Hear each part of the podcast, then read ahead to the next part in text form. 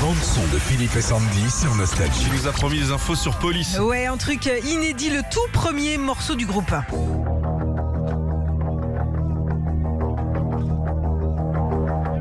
Ah, on dirait un truc ricain. On dirait avec Creedence.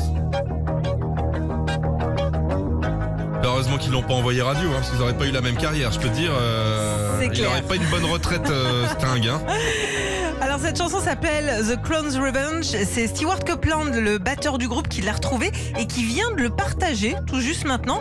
Si vous connaissez pas, euh, si vous reconnaissez pas en tout cas la voix de Sting, c'est normal. hein. C'est pas Sting. Bah c'est pas c'est c'est pas Sting. C'est pas Sting, c'est le chanteur de Simple Minds. à l'époque en 76, euh, il faisait pas partie euh, du groupe. C'était un Français, Henri euh, Padovani.